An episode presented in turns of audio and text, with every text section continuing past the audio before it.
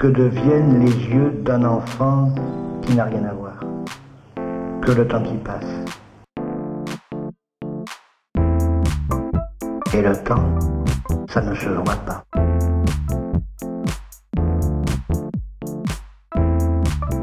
Et le temps, ça ne se voit pas. Ce bouquin, il est toujours en vie, en fait. Méfie-toi des solutions immédiates.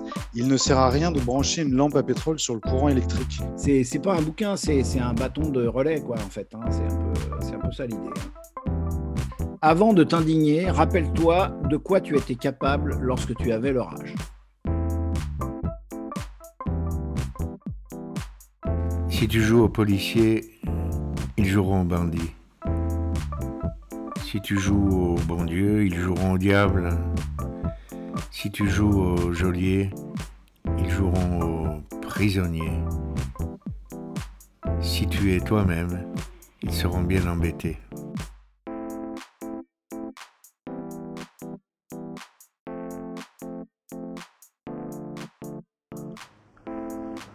Que vont devenir les yeux de cet enfant-là parmi des centaines d'autres?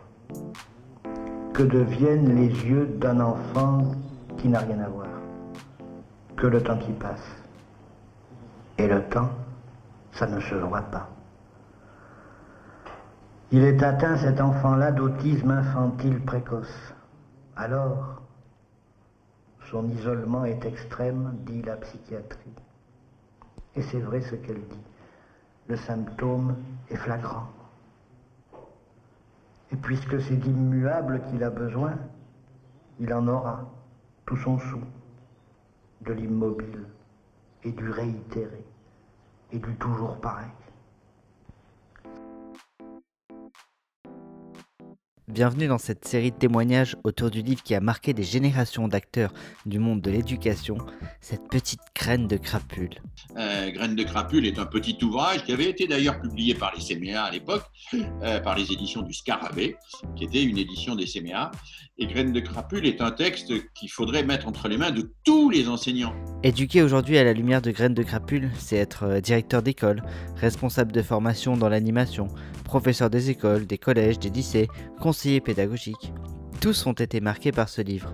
Graines de crapule, lettre à un travailleur social. Euh, c'est une série d'aphorismes, de petites histoires, d'anecdotes euh, qui expriment la complexité de l'éducation, qui montrent que euh, les bonnes intentions, euh, ce qu'on pourrait appeler la, pensée unique éducative euh, bienveillante, du type tous les enfants sont gentils, il suffit de les écouter et puis tout se résoudra d'eux-mêmes, euh, qui montrent que ça, ça fonctionne pas. En 1945, Fernand Deligny, instituteur, éducateur, engagé dans la protection de l'enfance, écrit un recueil d'aphorismes, courtes citations acerbes et incisives, parmi lesquelles T'interdire de les punir t'obligera à les occuper, ou Si tu coupes la langue de celui qui a menti et la main de celui qui a volé, tu seras en quelques jours maître d'un petit peuple de muets et de manchots.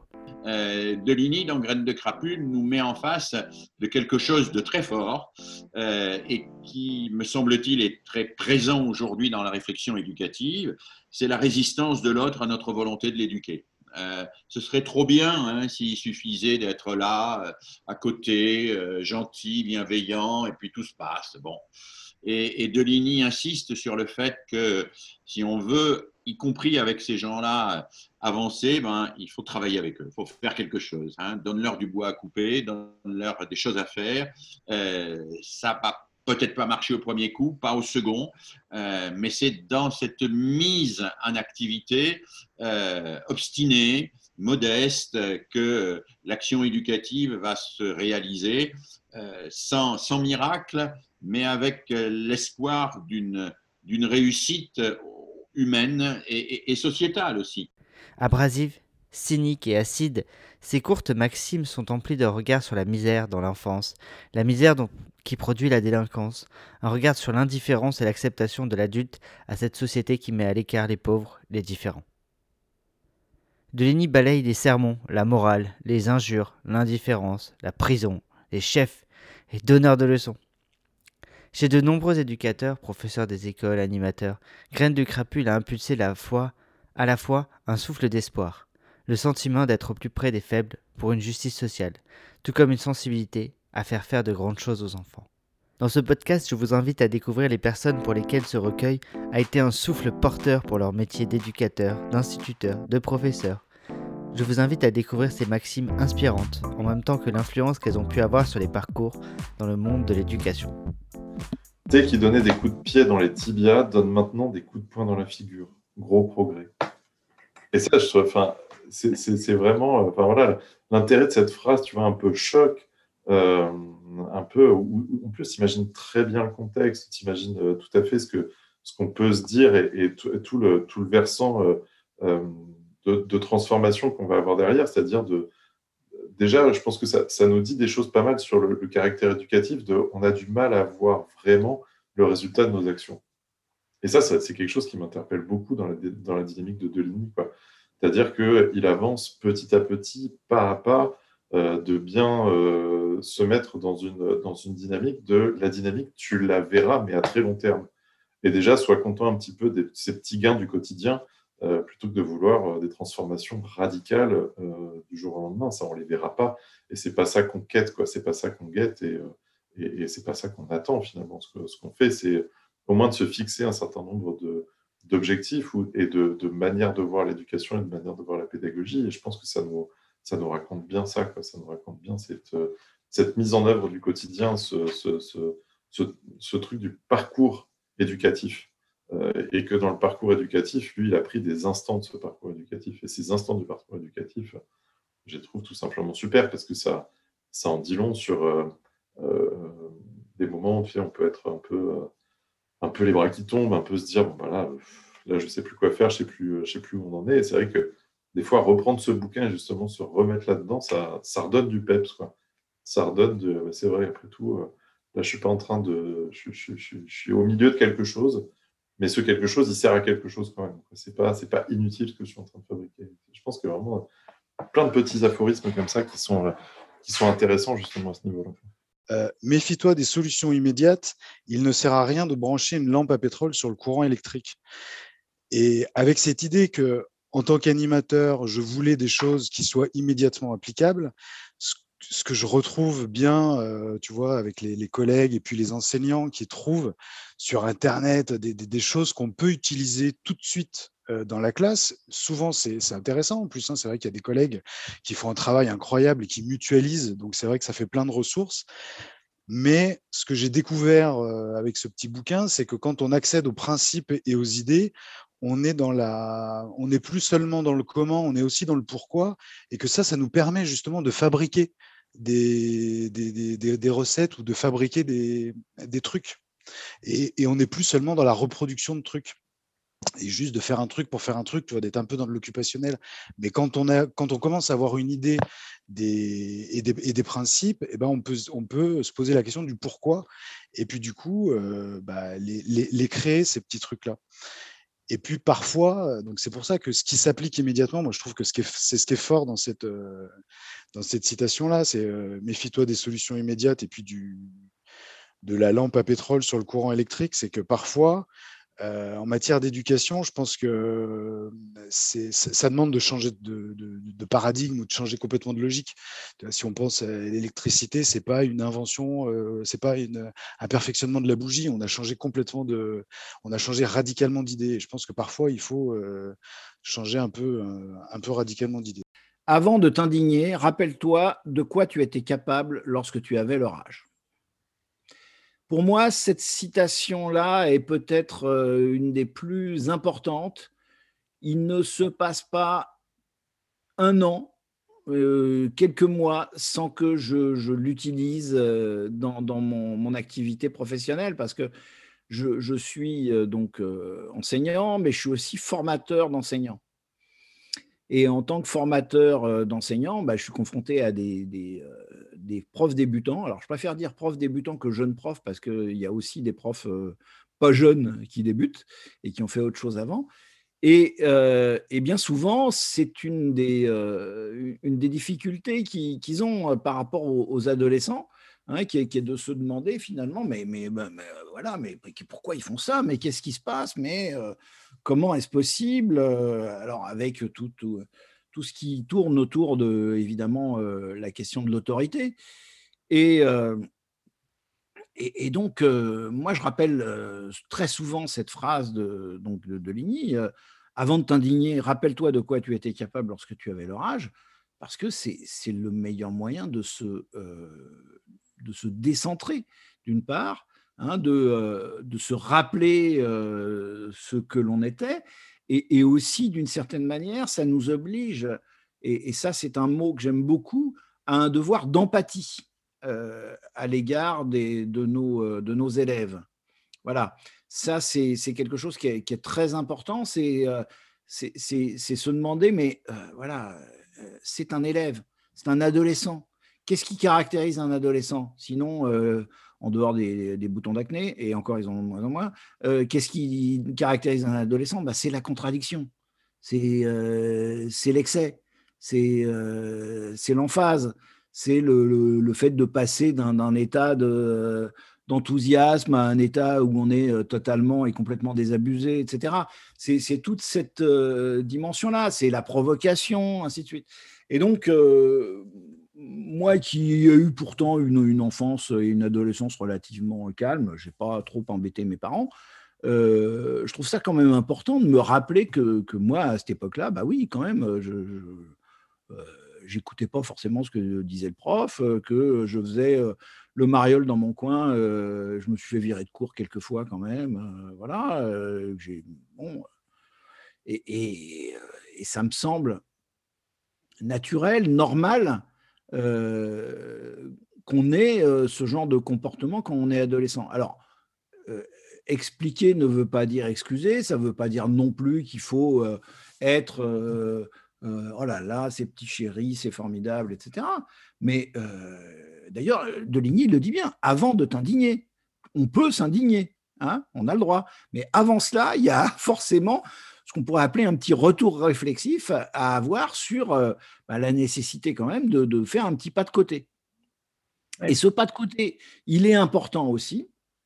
Le, le pas de côté de avant de t'indigner, rappelle-toi de quoi tu étais capable lorsque tu avais leur âge, il est, il est important aussi parce que c'est aussi et on le trouve très très bien chez Deligny à plusieurs endroits, c'est aussi la nécessité de l'humour. Et, moi, je fonctionne beaucoup par l'humour en classe. Je dis bien l'humour, pas l'ironie. Il ne s'agit pas de se moquer. Il ne faut pas rire des autres. Il faut rire avec les autres. Et donc, se, dire, ah, ben oui, mais voilà, moi j'étais comme ça. Et, est-ce que c'est si grave que ça? Voilà, moi, moi c'est ma, préférée, elle est, euh, pour revenir à, ta question initiale sur, ma citation préférée, c'est vraiment sois surtout présent lorsque tu n'es pas là. Celle-là, moi, je la conserve depuis, euh, je dirais, mes débuts au CMA et puis mes, véritables débuts dans ma réflexion pédagogique.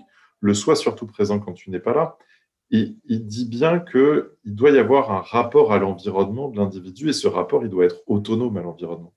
Et que euh, moi, si je dis souvent que si on doit définir la pédagogie, c'est la manipulation euh, des contextes à des fins éducatives, eh ben, on est exactement là. C'est-à-dire que je vais manipuler un contexte, faire en sorte que ce contexte il soit peut-être dans la mise en place d'un aménagement, peut-être euh, dans la mise en place d'une séquence, mais à l'intérieur de cette séquence, ben, ce sont les personnes qui vont y vivre.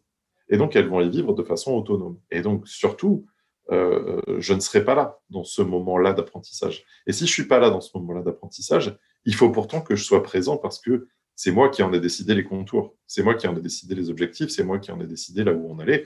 Sinon, on va perdre les gens pédagogiquement. On ne peut pas juste leur dire, bon, bah, allez-y, les gens, apprenez, et puis apprenez ce que vous voulez. Là, c'est, on tomberait dans de la démagogie pédagogique. Et justement, je pense que le, un des garde-fous de Deligny là-dessus, c'est euh, la présence de l'éducateur. Mais cette présence de l'éducateur, il la note pas comme une présence physique, il la note comme une présence euh, qui peut être au travers de dispositifs. Et ça, c'est hyper intéressant, c'est-à-dire que vraiment, il nous parle de dispositifs pédagogiques au-delà de la personne de l'éducateur. Et c'est là où on se retrouve complètement dans l'idée de l'éducation nouvelle, c'est-à-dire que le dispositif pédagogique peut être extérieur euh, au pédagogue et donc pas forcément à la personne qui est devant et qui raconte une histoire euh, ou qui euh, met en œuvre un tableau blanc et qui va décrire au travers de ces schémas, etc., mais vraiment d'une personne qui est sur la mise en œuvre d'un dispositif. Et que ce dispositif, il peut être sans la personne. Et ça, c'est voilà, cette citation, je pense que c'est celle en tout cas qui m'anime, je pense, depuis, euh, depuis que je l'ai rencontrée, depuis que j'ai croisé cette phrase, euh, sans vraiment peut-être la comprendre au début, euh, de se dire qu'est-ce que, comment je peux être présent sans être là? C'est difficile, c'est compliqué de se, dire ça, mais et en fait de bien comprendre que les propositions éducatives que je fais, les propositions pédagogiques, enfin, surtout les propositions didactiques que je vais faire, les propositions didactiques, elles se situent dans, dans, dans, une présence, mais pas forcément de moi. Là où j'en suis dans la classe, dans, ce qui est important euh, au quotidien, c'est de plus en plus c'est la, notion de structure. La, alors la notion de structure, on l'a retrouvée déjà dans la structure euh, du jeu. Ça, ça a été bien analysé justement par, les CMA, mais le, jeu, en fait, il est jamais neutre. Il va, il va induire des, des comportements. Dans, un, dans, une, dans une classe, c'est exactement pareil, c'est-à-dire que les, différents euh, temps, les différents espaces, les différents moments vont aussi induire de l'activité, vont permettre d'avoir de, la, de la cohérence entre les, entre les différents temps. Et, et, moi, il y en a une qui est peut-être certainement l'une des plus courtes, mais peut-être la plus puissante, c'est celle-ci. Sois surtout présent lorsque tu n'es pas là. Sois surtout présent lorsque tu n'es pas là. Mmh. Euh, parce que moi, ça m'est arrivé souvent d'être avec euh, ma classe, d'être avec mon groupe et puis de me dire Oh, mais euh, on avance bien, il y a une bonne ambiance, ils coopèrent bien, ils travaillent bien, etc. Et puis de me rendre compte, en fait, une journée où j'étais remplacé, où j'étais déchargé pour, la direction ou, autre, et de voir des remplaçants qui me disaient Mais en fait, lui, il a été insolent, ils se sont disputés. Et, en fait, ça me renvoyait le fait de dire, bah, dès que moi je suis plus là, bah, en fait, les, habitudes du groupe, ça, disparaît. Donc ça ne tient que parce que je suis là. Donc en fait, ça vaut rien ou pas, ou pas grand chose. Et, on n'est pas dans quelque chose de, de profondément ancré.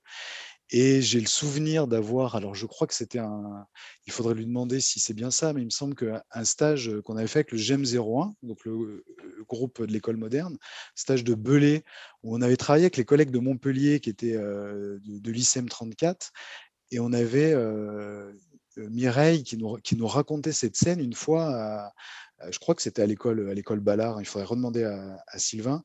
Euh, elle nous avait raconté cette scène où un enseignant était absent il n'était pas là. Et en fait, les collègues, ils s'en étaient aperçus à midi.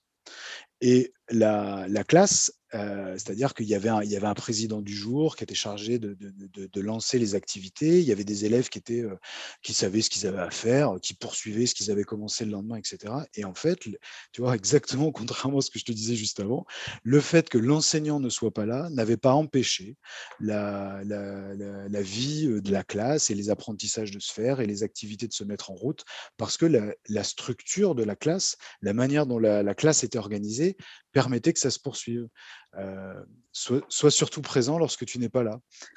Et, là. et là, on est dans des choses euh, un petit peu qui me paraissent plus profondes et plus authentiques. Dans, la, dans, dans, dans cette logique de, de, structuration de, de, la classe, juste, et de changement de paradigme, c'est-à-dire que la place de l'adulte, elle change complètement. On n'est plus dans quelque chose à être devant et, euh, à faire, euh, et à faire dans du frontal, on se met plutôt à côté, on se met plutôt derrière, on se met plutôt à, accompagner, à, permettre. Et, et, du coup, ça change tout. Ça change tout. Et, ça permet d'avoir une, une, présence qui soit, qui soit un petit peu plus utile.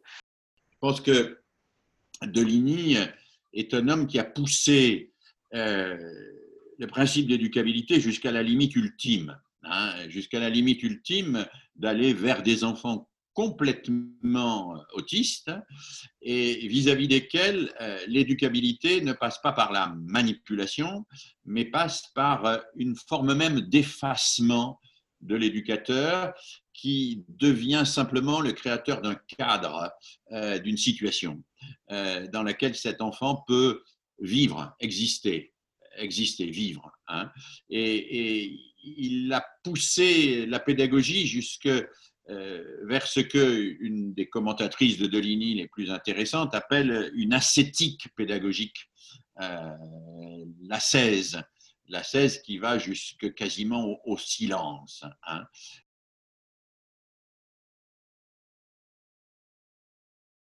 Lorsque tout marche bien, il est grand temps d'entreprendre autre chose. Voilà. Alors là, Deligny, merci. Merci pour ça, parce que cette phrase-là, elle est, euh, enfin, pour un, quelqu'un comme moi qui est, alors souvent je me définis comme un, activiste plus qu'un militant, même si, bon, quand on me dit militant, je ne vais pas m'indigner, ou bien au contraire. Euh, et surtout quelqu'un qui a passé euh, sa vie à, à, faire des choses, quoi, à faire des choses avec, avec, avec plein de personnes. Moi, ce qui, quand voilà, je suis, je suis un peu vieux maintenant, hein, ça se voit. Hein, euh, euh, j'ai 61 ans et quand je me retourne sur, sur ma vie, je me dis, bah ouais, bon, tu as, as, réussi un certain nombre de trucs, tu en as raté d'autres, hein, voilà, tu as peut-être des remords, des regrets, mais bon, en tout cas, tu as fait des choses. Voilà, tu as agi. Et, euh, et, c'est ça qui me plaît, c'est de, mobiliser des gens. Euh, j'ai été président du, du CRAP pédagogique, euh, bon, qui, est, quand même une grosse structure. Hein. Il, y avait, il y avait quand même sept salariés. bon, on avait pas mal d'enjeux de, économiques, financiers, et puis bien sûr plein de choses à faire à tous les niveaux. Et, moi, ma grande fierté, bah, c'est d'avoir réussi à, mobiliser euh, les personnes, à, les rassembler euh, entre elles.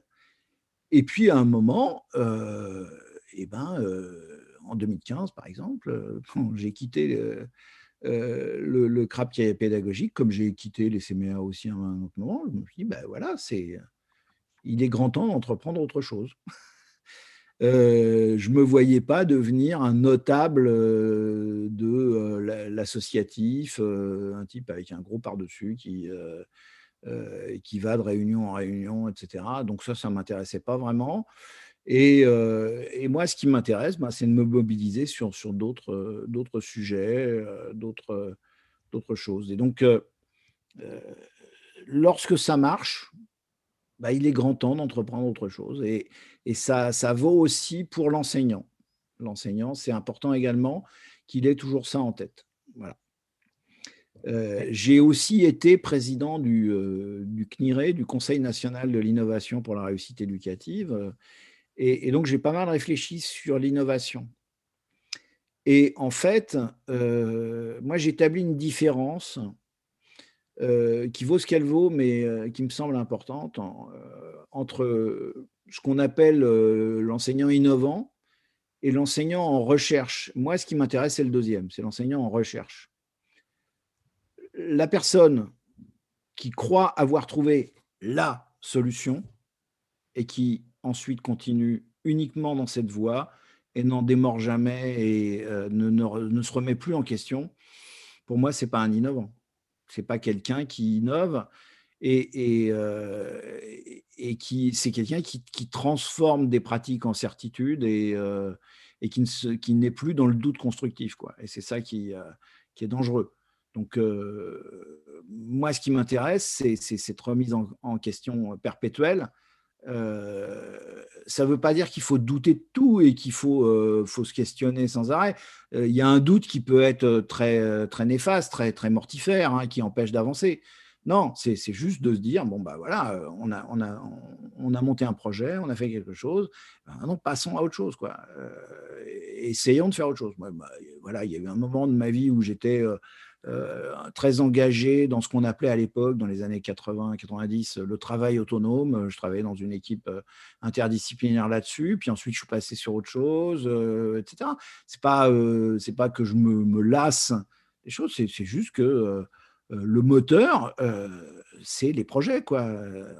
Le moteur d'une vie, c'est des projets. C'est sinon, ça vaut pas le coup d'être vécu, quoi. Si, si on est enfermé dans, ces, certitudes euh, et dans un truc qui marche bien. Et euh, bah voilà, bah au bout d'un moment, euh, on doit quand même bien s'emmerder.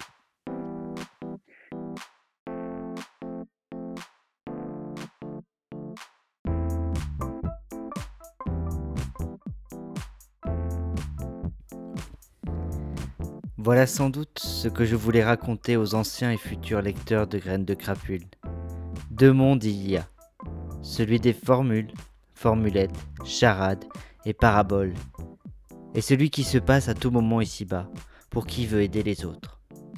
Si une fois lu, quelques-uns de mes propos frémissent gaiement dans le ciel de quelques mémoires, tant mieux. C'est là leur raison d'être. Mais celui qui voudrait s'en servir, les appliquer en quelque sorte, s'apercevrait du même coup de quoi ils sont faits. Des morceaux de pages lus, encollés, étendus sur des branches souples et légères, arrachés à une espèce particulière d'enthousiasme qui surgit à chaque fois qu'un enfant m'aborde, qui a été mille fois scié, abattu, et dont la souche n'en finit pas de pousser des rejets. Fernand de Ligny, janvier 1960. Alors, que vont devenir les yeux de cet enfant-là parmi des centaines d'autres Que deviennent les yeux d'un enfant qui n'a rien à voir Que le temps qui passe. Et le temps, ça ne se voit pas. Il est atteint, cet enfant-là, d'autisme infantile précoce. Alors, son isolement est extrême, dit la psychiatrie. Et c'est vrai ce qu'elle dit.